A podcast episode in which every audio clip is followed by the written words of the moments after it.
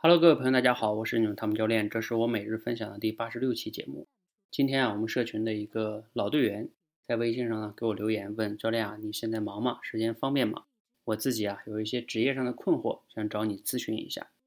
我呢非常简洁明了，我说这样吧，你呢可以写一下你的这个问题，具体的问题用文字描述一下给我，我看一下，然后呢效率会沟通高一点。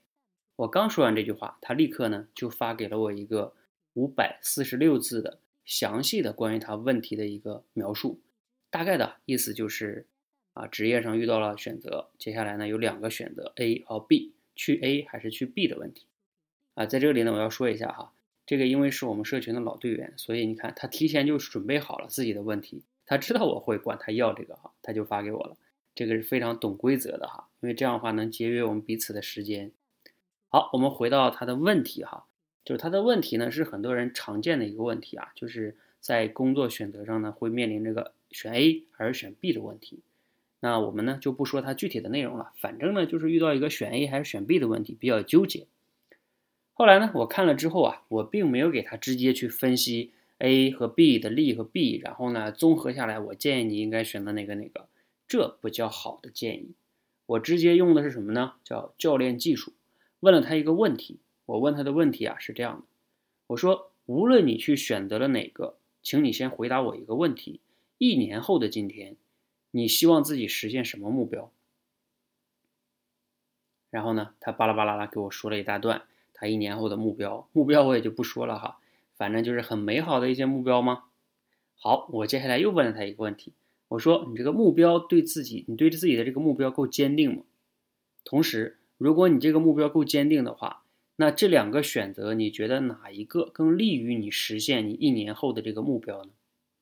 他想了一想，说：“嗯，应该是选 A 吧，第一个选项。”好，我接下来呢又问了一个问题，我说：“好，那如果你选择去了这个 A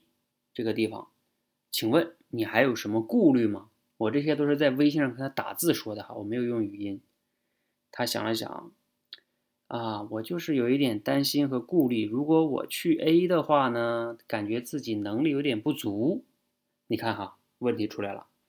他其实心里边呢知道去 A 是对的，但是担心自己能力不足。我呢，接下来又开始问问题了。我问的问题是，请，请你具体的列出来你哪些能力不足？你觉得你哪些能力不足？然后另外呢，这些能力是不是可以被提升的呢？他后来呢，简单的列了几项哈，然后后边呢又加了一句话，他说：“嗯，也许是我想多了吧，我总是觉得自己欠缺那么一点自信。”我接下来呢又给他说了一句话，我说：“这样哈，你要和招你去的人去沟通确认一下，你看看对方是怎么看待你，觉得你自己能力欠缺的这几方面。”他说：“嗯，好。”我一会儿呢就跟他们沟通一下，